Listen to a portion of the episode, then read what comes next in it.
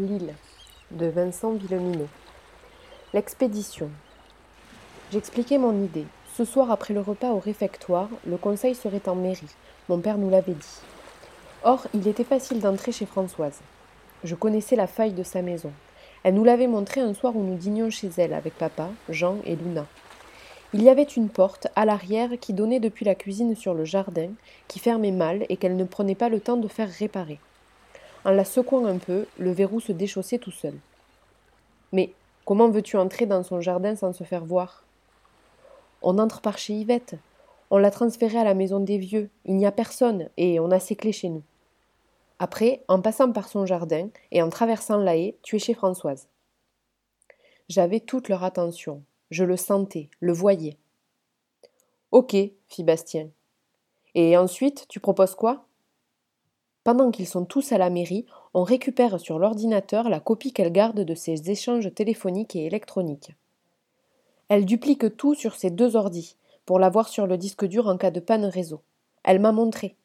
On met tout ça sur une clé USB, on se tire. Et ensuite, on a tout le temps qu'on veut pour relire ses mails et les SMS qu'elle a éventuellement reçus ou envoyés mardi soir. Génial, murmura Simon. Je pris une mine faussement modeste qui voulait dire que oui. Luna me regardait avec un visage horrifié. À ses yeux, je trahissais une sorte de secret familial, puisqu'on avait appris toutes ces choses, la porte du jardin, les copies dans l'ordinateur, etc., au cours de dîner avec papa et Françoise, chez nous ou chez elle. Ce que je faisais, c'était moche, je l'admets. Mais si Françoise détenait vraiment un secret aussi lourd que celui de la vérité sur les événements, c'était moche aussi parce que Jean était bloqué sur le continent, Camille aussi et les sœurs d'Hugo, et qu'on était en droit de la connaître, la vérité. À bien y réfléchir, le risque qu'avait pris papa nous concernant ne lui ressemblait pas. Ça instillait un doute. Je n'aimais pas ce doute. Mais si Bastien se trompait, comme je le pensais, mon plan suffirait à le prouver. Et ce serait le meilleur moyen de se débarrasser de lui en même temps que de ses insinuations. Oui, je me souviens qu'à ce moment-là, déjà, je voulais me débarrasser de Bastien. Comme si j'avais pressenti la suite. Pour l'instant, c'était le seul qui paraissait dubitatif. Et si elle a emporté son ordinateur en mairie, pour le conseil demanda-t-il. Elle en a deux chez elle, un fixe et un portable. Elle copie tout sur l'un et sur l'autre, depuis son téléphone. Et si l'accès est crypté par un mot de passe? objecta Simon, qui maîtrisait l'aspect technique et tenait à le faire savoir. Il le sera, mais pour certains trucs, elle utilise le mot de passe il da 17. Dis donc, tu en sais vachement, suggéra perfidement Hugo. Faut croire que ton père est très, très proche de Françoise. Il essayait de trouver sa place en faisant ses éternels sous-entendus sur les liens entre mon père et la mère. Mais ces sous-entendus-là, ils ne me dérangeaient pas, c'était notre routine et je voyais bien que mon plan l'épatait. Disons que je m'intéresse. C'est pas forcément un défaut. Je rayonnais. Luna faisait franchement la gueule, mais tous les autres me regardaient, même les deux grands. Je m'étais rarement senti aussi important. Au pire, qu'est-ce qu'on perd? ajoutai-je. On ne réussit pas à entrer dans son ordi, on ne récupère rien, et on aura essayé. Mais si on découvre que Bastien a raison, on revint des cabanes en ordre dispersé. Luna et Blanche roulaient devant. Nous, les garçons, on discutait de tous les aspects de l'expédition en pédalant, et Michael essayait régulièrement de nous faire ralentir pour attendre les petits. À la maison, ma sœur ne m'adressa même pas la parole. Elle s'enferma directement dans notre chambre. Papa rentra une heure après nous. Il avait l'air préoccupé, las aussi. Ils avaient longuement parlé, en conseil, puis avec le reste des adultes, du risque qu'ils avaient pris cette nuit. Une bonne partie des gens s'inquiétaient. Mais c'était trop tard. Maintenant, il faut espérer qu'on ne s'est pas trompé et continuer de vivre en attendant de savoir. Et il nous annonça deux choses. D'une part, Mathieu et ses amis seraient enterrés le lendemain en fin de matinée. Il y aurait une petite cérémonie à l'église, sans le prêtre, il vient d'ordinaire de Fouras en bateau, et ensuite tout le village irait au cimetière. Bien entendu, vous n'êtes pas obligé, précisa-t-il. On se regarda, surpris. On n'avait même pas envisagé d'y aller. C'était une habitude sur l'île que tout le bourg se rende aux enterrements. Même l'épicerie ferme à chaque fois, mais les enfants étaient toujours dispensés, sauf si c'était un proche. D'autre part, mon père nous annonça que le conseil avait évoqué notre cas, à nous, la bande, les collégiens en vadrouille, et il nous confirma ce que nous redoutions. Fini la liberté, on nous avait affecté une enseignante à plein temps à partir du lundi suivant. Il s'agirait de Marie-Jeanne. Ça aurait pu être pire, et puis nous savions bien que les vacances ne pouvaient pas durer éternellement. Mais je protestais un peu néanmoins, pour la forme. Luna continuait de bouder, je savais bien que c'est après moi qu'elle en avait. Avant le dîner au réfectoire, je soutirais à papa le plus de renseignements possibles sur l'organisation qui avait été envisagée concernant notre scolarisation forcée. Je grimaçais quand il nous apprit que Bastien suivrait les cours lui aussi. Puisque Françoise allait l'annoncer ce soir, autant avoir l'air d'en savoir plus. Ensuite, on sortit pour aller au bourg. La marée avait apporté une bruine avec elle. On mit donc les cirés. On passa d'abord chez nos voisins, mais apparemment Simon et Blanche étaient déjà partis.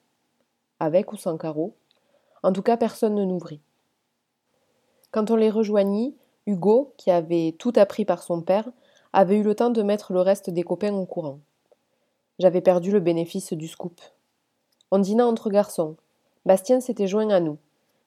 Blanche et Luna restèrent avec papa et Caro, qui étaient sortis de chez elle pour la deuxième fois en deux jours. Je voyais mon père lui poser des questions, attentif comme avec ses patients.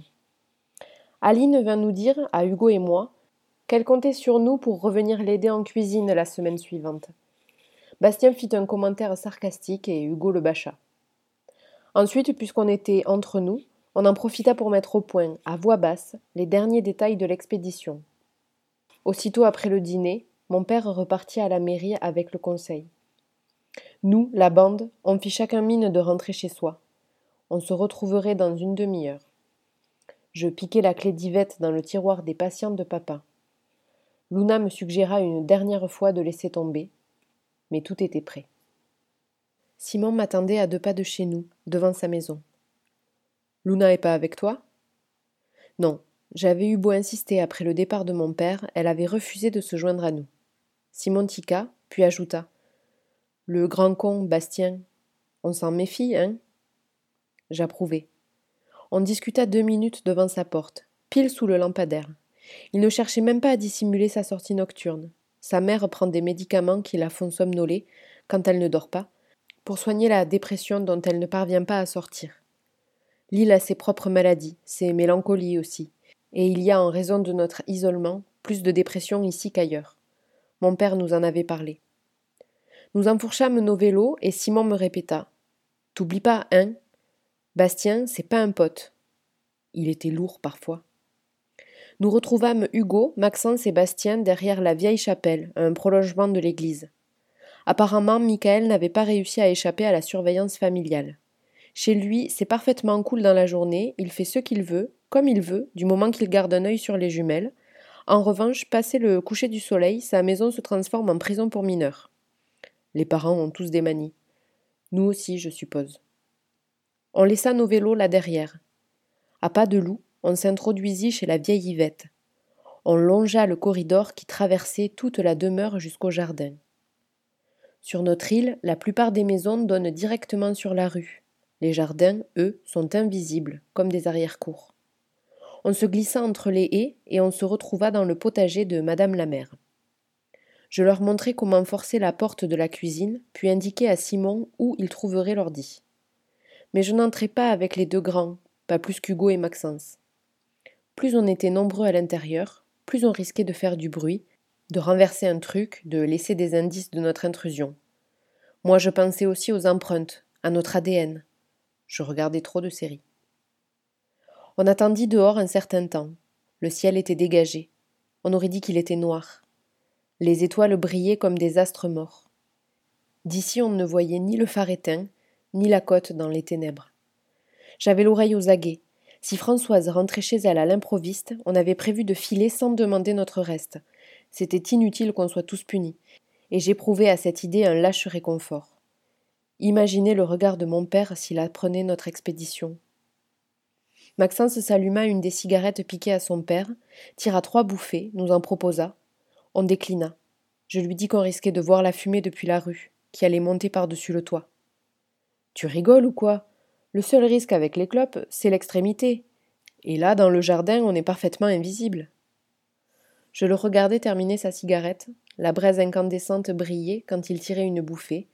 Je me taisais mortifié. Il avait raison, je m'étais montré excessivement prudent, presque trouillard. Je me sentais coupable aussi de trahir la confiance de Françoise, et la honte montait au fur et à mesure que l'excitation se diluait dans l'attente. Qu'est-ce qu'ils foutent? demanda encore Maxence. T'en fais pas, répondit Hugo. Devant un ordi, Simon est imbattable. S'il y a un moyen de. Il ne poursuivit pas. On avait compris l'idée. Souvent, Hugo ne terminait pas ses phrases. Certains en concluaient qu'il n'était pas fini, lui non plus. Moi, je savais bien qu'il n'était pas plus bête qu'un autre. Simplement, pourquoi se donner la peine de prononcer un mot s'il n'était pas nécessaire? Finalement, Simon et Bastien ressortirent. Alors, vous avez trouvé? Chuchota Hugo. On ne sait pas, répondit Simon, sur le même ton. Coup de bol, elle utilise une appli de messagerie. J'ai chargé tous ses mails et ses SMS sur ma clé. On aura tout l'historique.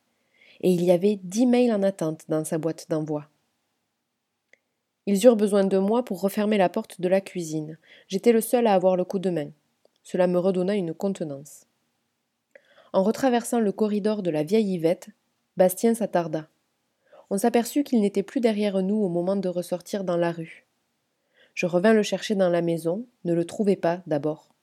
Quand j'entrai dans le petit salon, je le surpris. Il avait ouvert une vitrine, examiné des bibelots dans la pénombre. Qu'est-ce que tu fous Je regarde, deux secondes, c'est tout. Il était sur la défensive, agressif. Une suée trempa mes cheveux. Il me mentait, j'en étais sûr. Qu'est-ce qu'il fichait? Tu piques rien, hein? Il ricana. Non, chef. Magne-toi, on t'attend. Ouais, j'arrive. Quand on fut revenu à nos vélos, derrière la vieille église, je remarquai que Bastien avait refermé son blouson jusqu'au cou. Il avait les mains dans les poches, trop haut, comme quand tu essayes d'éviter que quelque chose glisse. Il planquait un butin. Putain, pourvu qu'il n'ait pas volé chez Françoise aussi. Bon, on va regarder ce qu'il y a sur la clé demanda-t-il. Non, répondis-je brutalement. On ne sait pas quand ils vont sortir du conseil, et si mon père s'aperçoit que je ne suis pas là en rentrant à la maison, il va se poser des questions. Inutile d'attirer les soupçons, surtout si vous avez laissé des traces d'effraction chez Françoise. J'utilisais délibérément ces mots précis, juridiques, accusateurs. Ils me regardèrent tous de nouveau comme si j'étais le chef. Ok, dans ce cas, je vais vérifier la clé USB ce soir, approuva Simon. J'ai rechargé mon ordi, et je vous dis de même. Bastien secoua la tête. Non, je veux vérifier les choses par moi-même. T'as pas confiance? C'est pas la question. Je veux voir, je te dis. Simon sembla prendre quelques secondes pour digérer l'outrage. Je suis sûr qu'il s'en moquait, mais c'était un moyen de nous mettre dans son camp. Ok, dit-il. Dans ce cas, on se retrouve demain avec mon ordi portable, à la cabane, et on regardera ensemble. Il se tourna vers Maxence, lui tendit la clé. Maxence, tu la gardes jusque-là. Puisque tu n'as pas d'ordi, ni de père au conseil municipal, tu es neutre. On peut te faire confiance à toi. Il se tourna vers Bastien. Ça te va? On rentra tous les deux, Simon et moi, mais je me sentais très seul. Simon pestait encore contre Bastien tout en pédalant.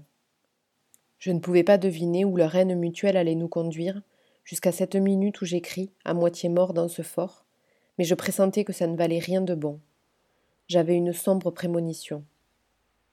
Cette nuit-là, je pensais qu'il suffirait de se débarrasser de Bastien, dès demain. On lui prouverait qu'il avait tort et on l'enverrait faire de la pêche à pied ou des bains de minuit ou ce qui lui plairait, mais sans nous et sans Luna. Le résultat de notre expédition ne pouvait pas être différent. Papa n'était pas rentré, comme prévu. Dans notre chambre, tout était éteint.